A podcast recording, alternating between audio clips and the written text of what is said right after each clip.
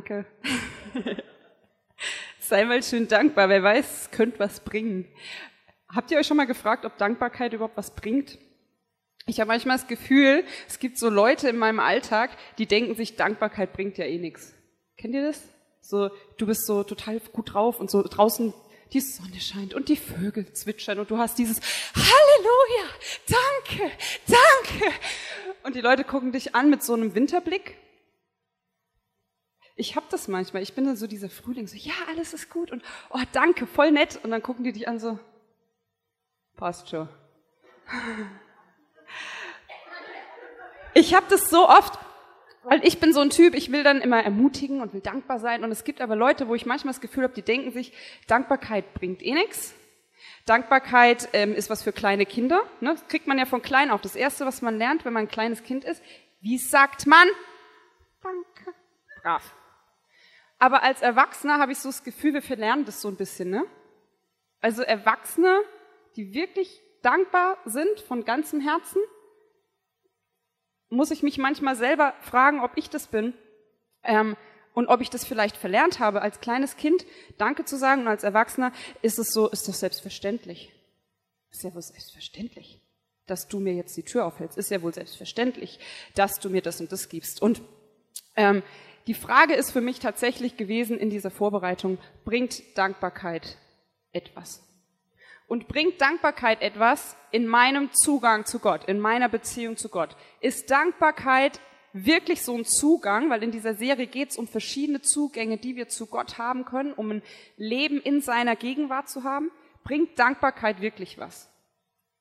Wir haben uns an einem Sonntag angeschaut, dass Buße ein so ein Zugang sein kann, Umkehr, ja, zu sagen, okay, an dem Punkt bin ich gewesen, der war nicht gut. Gott, es tut mir leid. Ich kehre um und ich erkenne, Gott ist ein Gott der zweiten, dritten, vierten, fünften, sechsten Chance und er nimmt mich immer wieder an. Wir haben an einem Sonntag den Zugang Stille angeschaut. Wie kann Stille ein Zugang dazu sein, dass ich Gott in seiner Gegenwart wahrnehme, auftanke und auf ihn höre? Der Christoph hat uns letzte Woche mit reingenommen in das Thema Freundschaft. Jesus war unser Freund, er hat Freundschaft vorgelebt, er hat Freundschaft mit seinen Jüngern gelebt und Freundschaft kann genauso ein Zugang sein. Und davor hatte der Nathanael uns mit reingenommen in das Thema Großzügigkeit. Wie kann ein großzügiges Leben, eine großzügige Haltung ein Zugang zu Gott sein? Und heute soll es, wie gesagt, um das Thema Dankbarkeit gehen. Und Dankbarkeit ist, wie ich herausgefunden habe, ein Zugang in ein Leben, das Gott uns versprochen hat. Und da möchte ich euch heute mit reinnehmen. Und vorher möchte ich Danke sagen an Gott und äh, beten und dann steigen wir ein. Gott, ich danke dir, dass du redest. Ich danke dir, dass du uns Zugänge gegeben hast, auch Zugänge, wie die Rahel vorhin uns mit reingenommen hat, in dein Wort, wie wir Bibel lesen können, wie wir dich verstehen können. Ich danke dir, dass du redest. Ich danke dir, dass du in der Vorbereitung zu mir geredet hast, mir Dinge klar gemacht hast. Und ich danke dir, dass ich hier stehen darf und das weitergeben darf. Und ich bitte dich, Gott, dass du diese Celebration und diese Message nutzt, damit wir gemeinsam einen Zugang zu dir finden, dich hören und dich besser kennenlernen. Amen. Nächste Woche ist Ostern, oder? Warum habe ich hier einen Weihnachtsbaum? Ich habe den Weihnachtsbaum mitgebracht aus zwei ähm, Gründen. Der eine Grund ist, ich möchte euch in eine Situation mit reinnehmen, die ich vor ein paar Jahren erlebt habe.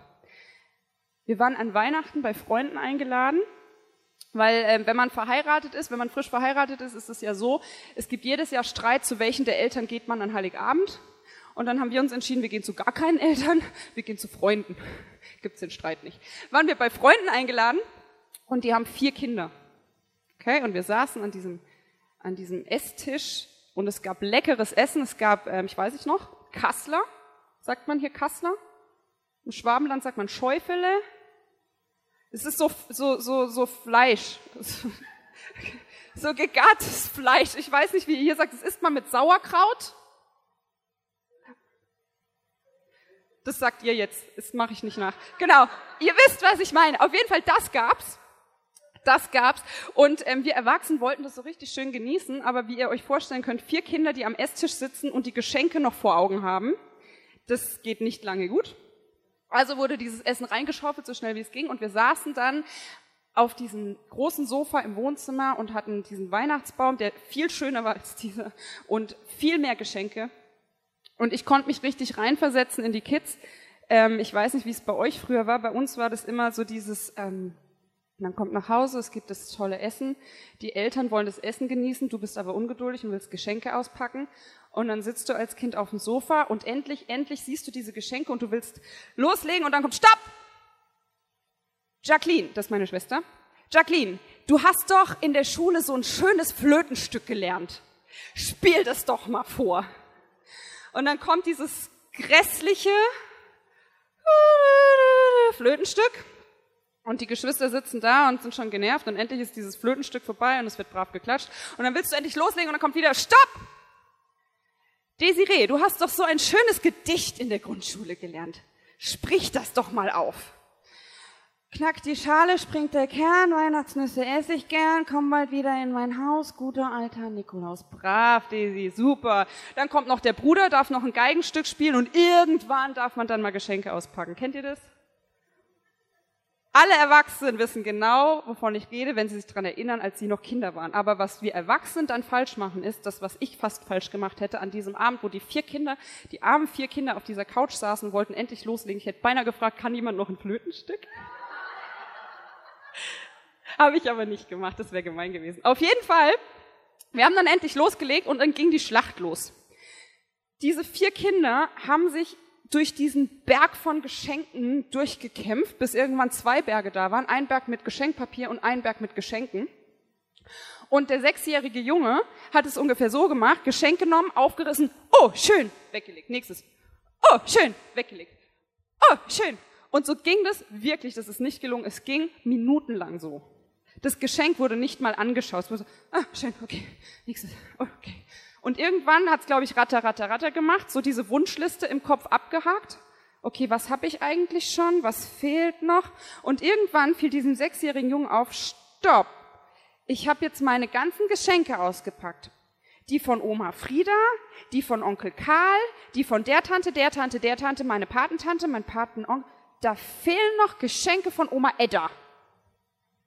Und das Gesicht ging das, das Lächeln ging zu einem Winterlächeln. Wo sind die Geschenke von Oma Edda?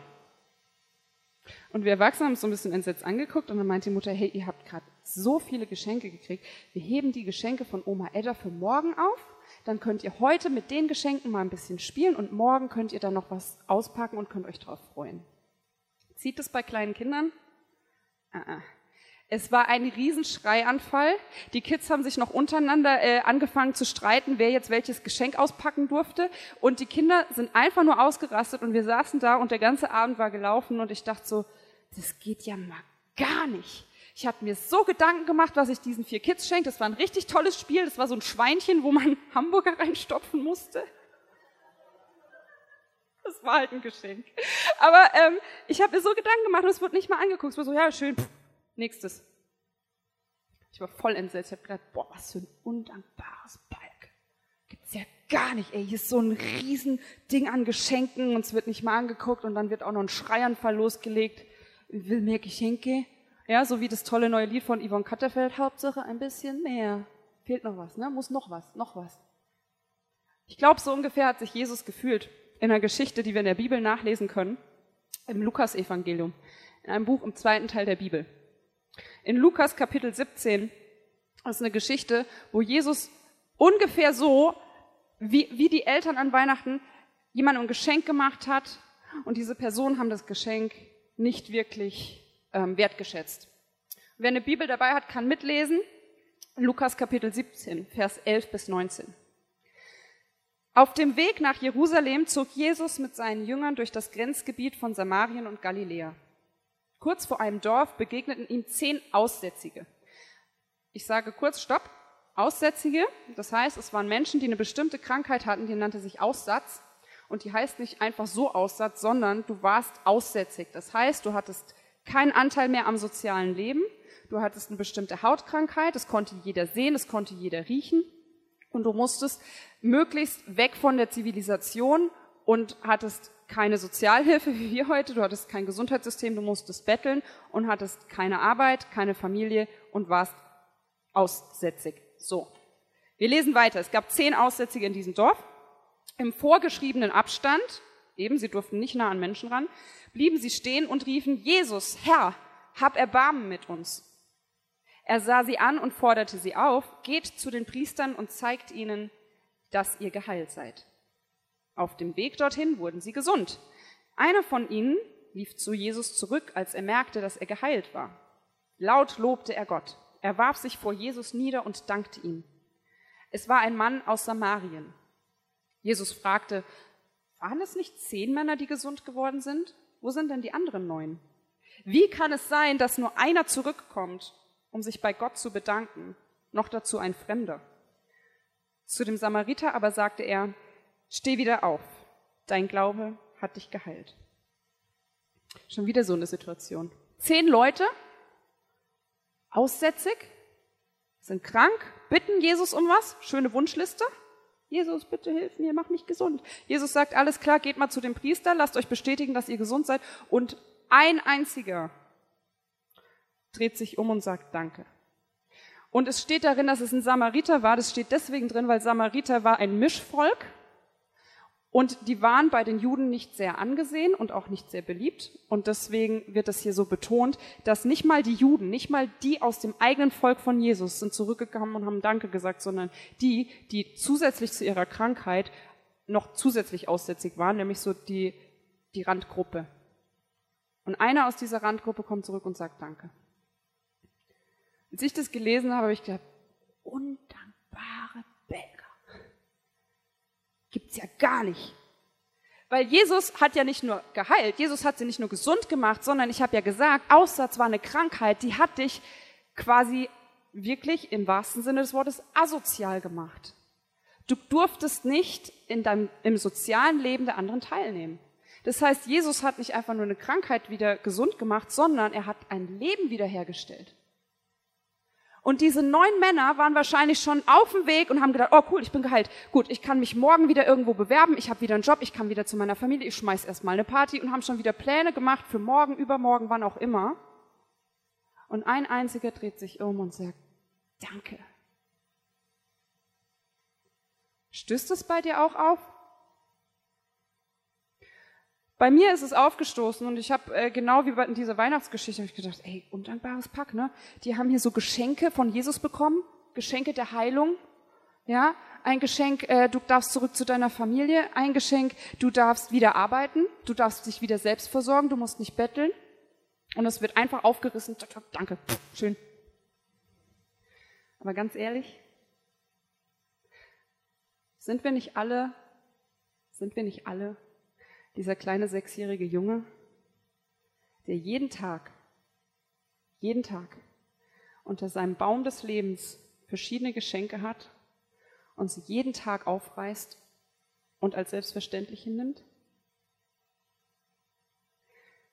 Gehören wir nicht alle zu diesen neuen Aussätzigen, die unter ihrem Baum des Lebens das Geschenk der Wiederherstellung bekommen und es einfach so hinnehmen? Und nicht Danke sagen?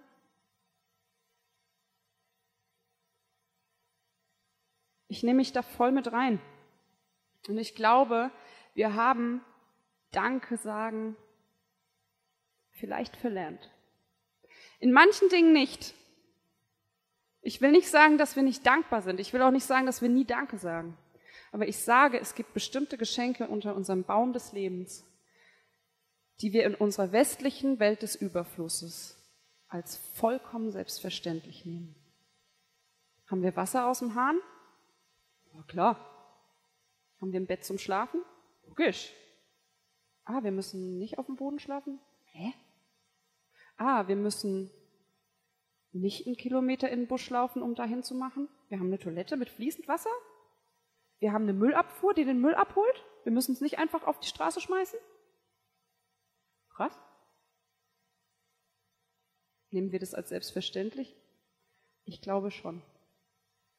Und es soll nicht von oben herab, hier, guck mal, die armen Kinder in Afrika sein, sondern ich möchte einfach, dass wir gemeinsam, und ich nehme mich, wie gesagt, damit rein, einen neuen Blick dafür bekommen, für diese Geschenke, die wir bekommen.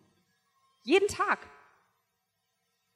Und wir haben von klein auf gelernt, dankbar zu sein, aber ich glaube, genauso kann es verlernt werden, dankbar zu sein. Und Dietrich Bonhoeffer hat was richtig Tolles gesagt. Dietrich Bonhoeffer hat gesagt, Dankbarkeit muss gelernt und geübt werden. Das ist der Knackpunkt. Wir haben es alle von klein auf gelernt. Wie sagt man Danke? Aber es ist genau wie das Französisch in der Schule, was ich jahrelang gelernt habe. In der Schule habe ich Französisch gelernt und ich habe nur Einsen geschrieben. Französisch war eins meiner Lieblingsfächer. Ich konnte das. Bis ich das Studium angefangen habe, was nichts mit Sprachen zu tun hat. Ich mir natürlich keine französischen Chansons anhörte. Ich natürlich keine Filme mit, Engl äh, mit französischem Untertitel angeschaut habe. Und ich habe es nicht mehr geübt. Wie sieht's jetzt aus, wenn ich im Urlaub bin, wenn ich mal nach Frankreich gehe? Was ich zu vermeiden versuche. Ich verstehe ein bisschen was, übersetze es meinem Mann, der irgendwie, warum auch immer, äh, den Mut hat, mit seinen fünf Wörtern und Händen und Füßen sich zu artikulieren. Und er versucht dann zu antworten und so geht es immer hin und her. Ich übersetze dann wieder, er sagt wieder irgendwas. Oui, oui. Und ich äh, höre dann wieder zu, weiß noch ein paar Wörter in meinem Kopf, aber ich würde mich nie trauen, Sätze damit zu bilden. Ich habe es nicht geübt. Ich habe es mal gelernt, aber ich habe es nicht geübt. Und ich glaube, mit Dankbarkeit ist es genau das Gleiche. Wir haben es von klein auf gelernt, aber wir müssen es üben. Wie so ein Muskel, der trainiert werden muss. Ich kann einmal ins Fitnessstudio gehen und versuchen, äh, 30 Kilo Hantel zu heben, kriege ich mit Ach und Krach vielleicht hin, habe hinterher Schmerzen und sage mir, oh, pff, war's dann, aber anstrengend genug, habe ich ja mal gemacht in meinem Leben. Aber wenn ich das trainiere, immer Stück für Stück ein bisschen mehr, dann ist es irgendwann ganz leicht. Und es passiert automatisch. Und ich möchte uns heute herausfordern, diese Dankbarkeit zu üben. Und ein Mensch in der Bibel, einer meiner Lieblingsmenschen in der Bibel, hat es geübt. Und dieser Lieblingsmensch in der Bibel war natürlich ein Worshipper. Und natürlich war es David, der Worshipper aller Zeiten. Und David hat es tagtäglich geübt. David war in einer Situation mehrfach kurz vorm Tod. David wurde verfolgt. David hatte Ängste auszustehen. David hatte das Versprechen, dass er König wird. Es sah aber alles andere als nach einem Königreich aus, was er da übernehmen konnte. Und David hat sich trotzdem entschlossen, auf seiner Flucht zu singen, zu beten, die Dinge aufzuschreiben und ja auch zu klagen. Auch zu sagen, Gott, ich finde das echt ätzend, was hier passiert aber immer wieder zu üben, Danke zu sagen für das, was er trotzdem hat. Und wir wollen uns einen Psalm anschauen, weil Psalmen sind eben diese Lieder, die David aufgeschrieben hat. Und wir schauen mal heute in Psalm 103 rein. Und dieser Psalm fängt an mit, ich will den Herrn preisen, ich will den Herrn loben und nie vergessen, wie viel Gutes er mir getan hat. Und die Lutheraner unter uns, ja, die Luther-Übersetzung so lieben, die kennen vielleicht diesen Satz besser unter Lobe den Herrn meine Seele und vergiss nicht, was er dir Gutes getan hat. Lobe den Herrn meine Seele. David sagt nicht, und das finde ich sehr interessant, er sagt nicht, David, lobe den Herrn, sondern er redet zu seiner Seele. Nein, er war nicht Gollum. Nein, David redet zu seiner Seele, weil im jüdischen Verständnis ist Nefesh die Seele der Sitz des Lebens. Das, was dich atmen lässt, das, was dir Leben gibt, dieser Sitz des Lebens, das ist die Seele. Und David spricht zu seiner Seele und betont, lobe den Herrn meine Seele. Das heißt, er fühlt es vielleicht gerade nicht. Er als David würde sagen, ich bin gerade in einer schlimmen Situation, aber er sagt zu seiner Seele, zu seinem Leben, hey, sei dankbar, vergiss nicht, was er dir Gutes getan hat. Und David trainiert diesen Muskel. Und eine Sache, die David, glaube ich, macht, und da haben wir vor ein paar Wochen oder habe ich vor ein paar Wochen drüber geredet, ist, David reißt nicht ein Geschenk nach dem anderen auf, indem er sagt, danke Gott. Okay, danke Gott für mein Leben. Danke Gott, du hast mir Gutes getan. David setzt sich bewusst hin. Und wir werden das gleich in diesem Psalm sehen.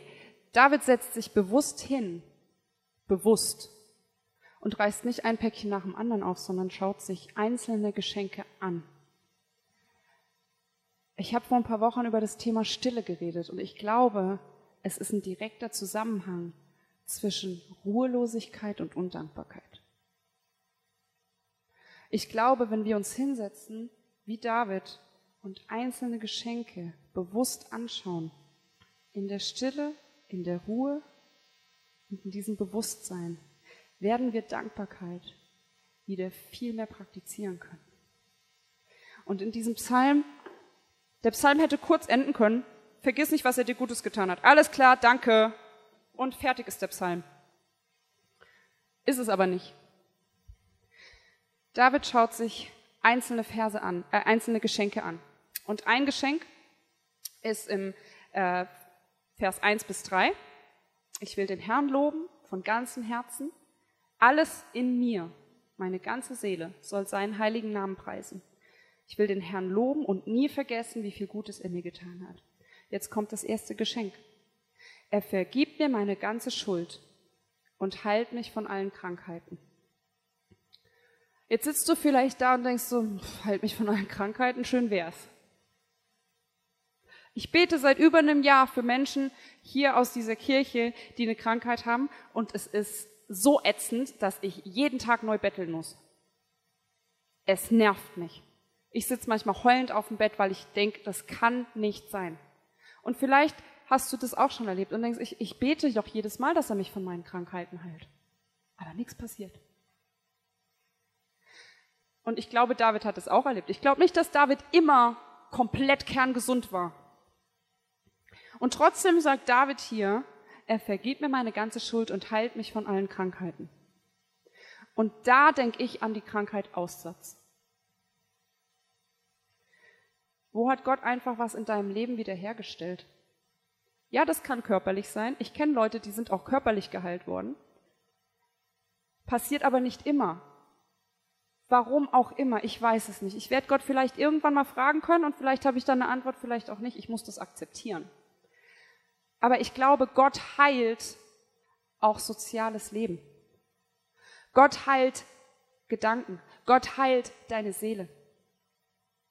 Wo hast du in den letzten Wochen erfahren, dass Gott etwas in deinem Leben wiederhergestellt hat? Dass du wieder eingegliedert wurdest? Vielleicht bist du neu im ICF und sagst, endlich habe ich eine Heimat gefunden. Kenne ich einige, sagen, ich habe endlich eine Kirche gefunden, mein Zuhause ist. Diese Menschen wurden zum Teil geheilt von Vorstellungen, die verdorben wurden, was Kirche betrifft. Wo wurdest du körperlich geheilt? Bei mir war es ähm, vor ein paar Wochen, wo ich innerlich geheilt wurde, wo meine Seele ein bisschen geheilt wurde.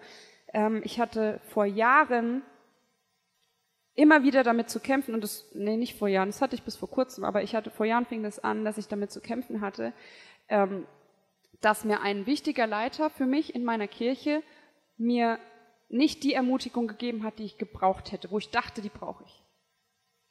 Da wurden Dinge gesagt, die ich falsch verstanden habe, die mehr in mein Selbstbild gepasst haben. Da wurden aber auch Dinge gesagt, die mich einfach verletzt haben. Und es hat sich jahrelang so aufgebauscht, sodass mein Selbstbild ziemlich verdorben war. Und ich gedacht habe, ähm, ich bin kein guter Leiter, ich habe das Potenzial nicht zu leiten, ich habe das Potenzial nicht zu beten, ich habe das Potenzial nicht auf der Bühne zu stehen und schon gar nicht zu predigen. Und diese Gedanken wurden gerade in den letzten Monaten wieder verstärkt, als es darum ging, dass Nathanael und ich diese Kirche übernehmen sollen. Und diese Gedanken waren immer mit dieser einen Leitungsperson verbunden, von der ich mich nicht unterstützt gefühlt habe. Und ich hatte sehr stark damit zu kämpfen. Und wir sind auf den Get Free gefahren und ich habe das dort im Gebet abgegeben und habe gesagt, okay Gott, ich, ich gebe dir das jetzt ab, weil ich weiß, dass du möchtest, dass wir diese Kirche leiten. Also wirst du mich hoffentlich auch dazu begaben. und es wird schon irgendwie hinhauen, aber ich will das brechen, was mir diese Person vor Jahren gesagt oder nicht gesagt hat und ich möchte mich davon nicht mehr beeinflussen lassen. Und was ist passiert? Eine Woche später sitze ich bei diesem Leiter im Wohnzimmer und er sagt, hey, lasst uns doch, die hatten ihr Leitungsteam von ihrer Kirche, und er sagt, hey, lasst uns mal für Nathanael und Desiree beten und sie segnen, denn die werden dem nächsten ICF übernehmen. Und während sie beten, kriegt der Leiter Tränen in die Augen und sagt, Desi, ich möchte mich bei euch entschuldigen, wo ich euer Leitungspotenzial nicht gesehen habe und nicht gefördert habe. Und ich bitte euch um Vergebung und ich bitte Gott um Vergebung. Und mir ist eine Last abgefallen und es war wie so eine Wiederherstellung.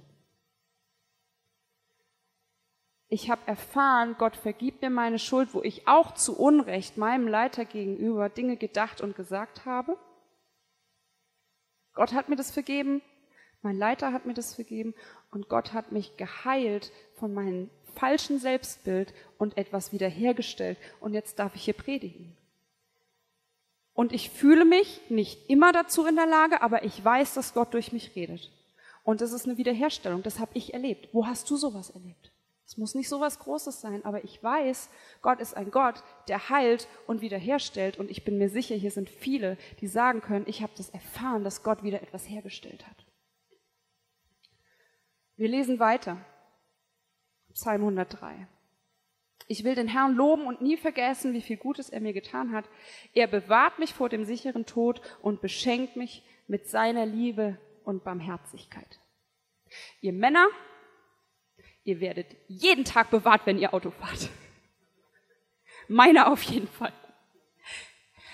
Wir Frauen auch, wenn wir nebendran sitzen. Nein, ernsthaft. Wo hast du erfahren, dass du in deinem Alltag bewahrt worden bist? Vielleicht vor dem sicheren Tod, vielleicht aber auch vor anderen Dingen. Vor etwas, was dir weh tut, vor etwas, wo du vielleicht andere verletzt. Wo hat Gott dich bewahrt und dich vor dem sicheren Tod bewahrt? Ich habe eine WhatsApp ähm, rausgesucht, die vor ein paar Monaten der Daniel in unserer Gruppe, wir haben so eine WhatsApp-Gruppe, die nennt sich All for One.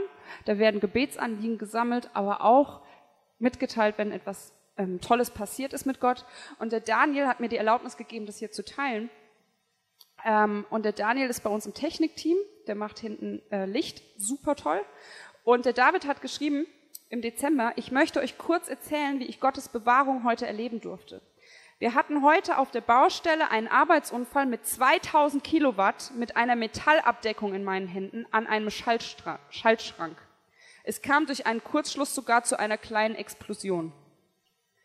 Wie durch ein Wunder sind meinen Kollegen und mir nichts passiert. Wir haben nicht mal einen Stromschlag abbekommen.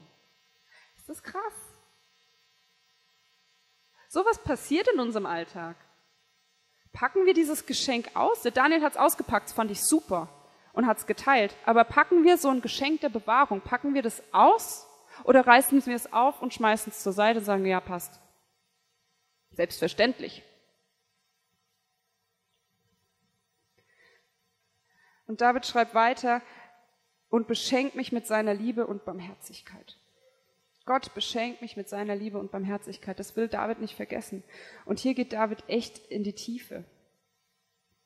Weil egal welche Umstände sind, David weiß, Gott liebt mich. Und ich habe letzte Nacht drüber nachgedacht und ich glaube, das ist ein so ein Geschenk, was ich zumindest sehr gerne aufreiß und zur Seite leg. Bin ja ein guter Christ. Gott liebt mich, Gott liebt jeden. So ist das halt. Ich glaube, wenn ich so denke, grenze ich Gott ganz schön ein. Wenn ich so denke, ist mir heute Nacht bewusst geworden, wenn ich so denke, ja klar liebt mich Gott, ist ja not, ist selbstverständlich, dann vergesse ich wie Autorität, die Autorität, die in Gott ist. Gott muss es nicht. Gott muss mich nicht lieben. Gott muss dich nicht lieben. Gott muss dich nicht bewahren. Gott muss dich nicht beschenken. Aber Gott entscheidet sich dazu. Wow. Ist mir heute Nacht klar geworden. Das ist ein Riesengeschenk, was ich unter meinem Baum des Lebens habe und was ich gerne aufreiße und zur Seite lege, wenn ich es überhaupt sehe. Sind wir uns dessen bewusst, dass es eine Gnade ist, dass Gott uns liebt und dass Gott uns beschenkt und dass Gott das Beste für uns im Sinn hat und dass Gott, Gott, der Allmächtige, sagt, hey, und ich will eine Beziehung mit dir haben? Das ist ein Geschenk. Lasst uns das nicht aufreißen und zur Seite schmeißen. David ist sich bewusst, das ist eine Sache, die Paulus, ein großer Kirchengründer, der Leo Bigger seiner Zeit, noch besser, Paulus in einem Brief an seine Gemeinde schreibt, äh, und zwar an die Gemeinde in Rom. Und Paulus schreibt da, ich bin mir gewiss, dass, gewiss, dass weder Tod noch Leben, weder Engel noch Dämonen, weder Gegenwärtiges noch Zukünftiges noch irgendwelche Gewalten im Himmel oder auf der Erde mich trennen können von der Liebe Gottes. Das hat sich David hier bewusst gemacht. Nichts kann mich trennen von der Liebe Gottes. Und dafür ist er dankbar. Und das schaut er sich bewusst an. Und es geht weiter im Psalm 103. Ich will den Herrn loben und nie vergessen, wie viel Gutes er mir getan hat. Mein Leben lang gibt er mir Gutes im Überfluss. Er macht mich wieder jung und stark wie ein Adler. Er gibt mir Leben im Überfluss, Gutes im Überfluss. Und ich habe es vorhin schon angesprochen. Sind wir uns bewusst, was wir hier haben?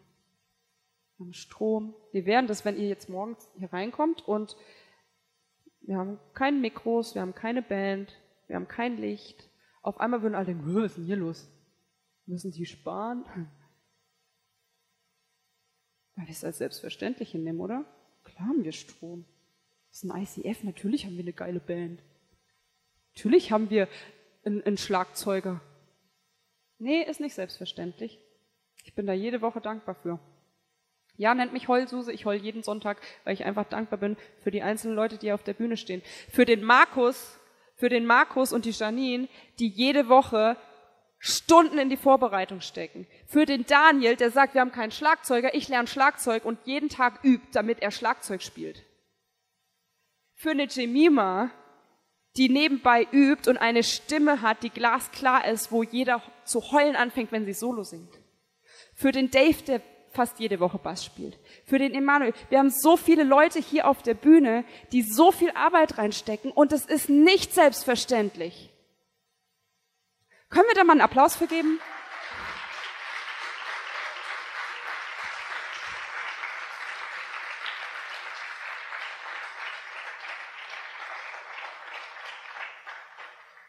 Es ist nicht selbstverständlich und es sind noch so viele andere. Ich könnte jetzt alle aufzählen, dann heißt wieder Desi Predigt zu lang. Aber es sind so viele einzelne Leute hier alleine im Hintergrund, für die wir dankbar sein können. Und es ist nur eine von so vielen Geschenken, was wir unter dem Baum des Lebens haben in dieser Kirche. Wie sieht's bei dir im Leben aus? Wo bist du versorgt worden? Wo kannst du dankbar sein, dass du einen vollen Kühlschrank hast? Dass du Kleider hast? Ich habe diese Woche so viel Kleider für meine, für meine neun, äh, neun Monate, neunjährige, neun Monate alte Tochter geschenkt bekommen. Der, der Kleiderschrank platzt. Ich habe alles geschenkt. Ich musste nichts kaufen. Das ist der Wahnsinn. Ich bin dankbar dafür, weil ich weiß, was das kostet. Wo können wir dankbar sein in unserem Alltag? Und ich weiß, das Leben ist kein Ponyhof und das Zuckerstück gibt's auch nicht immer umsonst. Es ist nicht immer einfach, weiß ich. Wirklich. Und ich sage das nicht, ich weiß es, ich hatte es auch nicht immer einfach. Und trotzdem glaube ich, dass wir Grund haben, diese Geschenke auszupacken und zu sehen, dass wir Geschenke haben. Ich glaube, dass es Zeit ist, mal unsere Wunschliste wegzulegen und die Geschenke anzuschauen. Und Paulus, habe ich vorhin schon erwähnt, Leo Weger seiner Zeit, er hat so viele Briefe geschrieben an seine äh, Kirchen, die er gegründet hat. Und es ist so krass, weil Paulus hat es auch nicht immer einfach. Paulus war mehrfach in Gefangenschaft. Und Gefangenschaft heißt nicht so wie heute, er sitzt im Knast, hat ein schönes warmes Bettchen, kriegt warmes Essen und kann noch seine Ausbildung im Knast machen. Sein Knast sah anders aus. Sein Knast sah aus, er saß in einem Kerker mit Kakerlaken, mit Ratten, äh, war in Ketten, hat noch ein paar Schläge bekommen und es hat reingeregnet und er hat, wenn überhaupt, ein Stück trockenes Brot und Wasser bekommen. So hat's wirklich ausgesehen. Und trotzdem sitzt Paulus in diesem Knast und schreibt aus dem Knast raus an seine Kirchenbriefe und sagt, seid nicht besorgt um mich, bitte bleibt an Gott dran, bitte baut weiter Kirche. Und er sagt im ersten Thessaloniker einen richtig krassen Satz, seid dankbar in allen Dingen. Seid dankbar in allen Dingen. Ganz wichtiger Satz, weil Paulus sagt nicht, seid dankbar für alle Dinge. Weil Paulus weiß genau, wir müssen nicht dankbar sein, wenn es uns schlecht geht. Wir müssen nicht sagen, oh, danke Gott, dass ich heute so Migräne habe. Nein, müssen wir nicht. Wir müssen nicht sagen, danke, dass ich im Minus auf dem Konto bin und keinen Job finde. Nein, müssen wir auch nicht dankbar für sein. Aber er sagt, in allen Dingen. Das heißt, in jeder Situation sei dankbar. Genau wie David. Schau dir deine Geschenke an. Unter deinem Baum des Lebens. Egal in welcher Situation du bist, weil du wirst immer Grund haben, dankbar zu sein. Und wenn du diesen Blick hast, glaube ich, ist das ein neuer Zugang zu Gott. Meine Ehe fühlt sich anders an und ist anders, wenn wir Dankbarkeit üben. Mein Mann sagt, seit wir verheiratet sind, jeden Tag, wenn ich das Mittagessen auf den Tisch stelle, hinterher, vielen Dank fürs Kochen, mein Schatz. Das ist nicht selbstverständlich. Das macht was mit mir. Ich fühle mich wertgeschätzt und ich weiß, wow, er nimmt es nicht einfach nur hin als, ja, passt schon, danke, ist ja dein Job, bist du meine Frau, musst dir Essen kochen. Macht eine Frau so. Nee. Er weiß, dass es nicht selbstverständlich ist und ist dankbar für, dafür und das macht was mit uns. Es macht was, wenn ich ihm dankbar bin für Dinge, die er für mich macht. Wenn ich das ausspreche. Da ist eine neue Ebene da. Und ich glaube, dass es genauso eine neue Ebene gibt, die wir bei Gott haben, wenn wir dieses Danke üben, wenn wir sehen, was er uns alles schenkt und aufhören, diese Wunschliste abzugeben und zu nörgeln. Weil unser Bild von Gott wird dadurch anders. Es ist nicht mehr dieses, ey, du kannst doch alles, warum ist das jetzt nicht so? Sondern es ist, okay, Gott, ich weiß, du, du blickst es jetzt, ich weiß, du weißt, warum ich in dieser Situation bin, du weißt auch, dass es mir nicht gut geht, aber ich weiß, dass du das Beste für mich im Sinn hast und ich weiß, dass ich ganz viele Geschenke unter meinem Weihnachtsbaum habe. Danke. Das macht was mit deinem Gottesbild und es ist so ein Zugang, der dir ein Leben mit Gott und ein Leben, das Gott für dich vorbereitet hat, nochmal mit einer neuen Sichtweise schenkt. Und damit wir diese Dankbarkeit üben können, wie gesagt, ich nehme mich da voll mit rein, damit wir diese Dankbarkeit üben können, haben wir vorhin diesen, diesen Link euch gegeben. Den blenden wir jetzt nochmal ein. Und wenn du jetzt dein Smartphone rausholst, hast du jetzt Zeit, das mal zu üben. Schreib doch einfach mal, entweder, wenn du das oben in den Browser eingibst, da kommt so ein Formular, da kannst du eintippen, mit oder ohne Name, kannst du machen, wie du möchtest, wofür du dankbar bist. Das können die kleinsten Dinge sein. Und wir werden jetzt ein Lied dabei hören. Und während wir das Lied hören, sehen wir hier oben mal auf dieser Leinwand, wofür wir hier alles dankbar sind. Wir schauen uns die einzelnen Geschenke unter unserem Baum des Lebens an und werden uns bewusst, wow, da gibt's ganz schön viele Gründe, wofür wir dankbar sein können. Tipp deine Finger wund, schreib auf, wofür du dankbar bist. Und wenn du nichts hast, hör dir den Song an und denk drüber nach, ob es nicht doch was Kleines gibt. Da geht's bestimmt noch weiter, aber können wir mal einen Applaus geben für Gott, einfach für diese ganzen Sachen?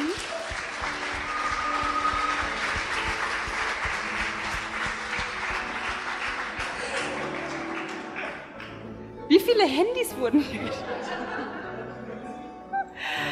Danke Gott für diese Sachen. Danke für diese vielen Geschenke, die du uns jeden Tag gibst. Und wir wollen es nicht als selbstverständlich hinnehmen, Gott. Wir wollen dir fettes Danke sagen. Danke, dass du uns liebst Danke, dass du uns vergibst, dass du uns immer wieder neue Chancen gibst. Danke für diese Kirche, danke für die Technik, danke für jeden einzelnen Mitarbeiter. Es ist nicht selbstverständlich. Ich danke dir, Gott. Amen. Hey, lass uns diesen, diesen Lebensstil, das es tatsächlich ist, diese Woche trainieren.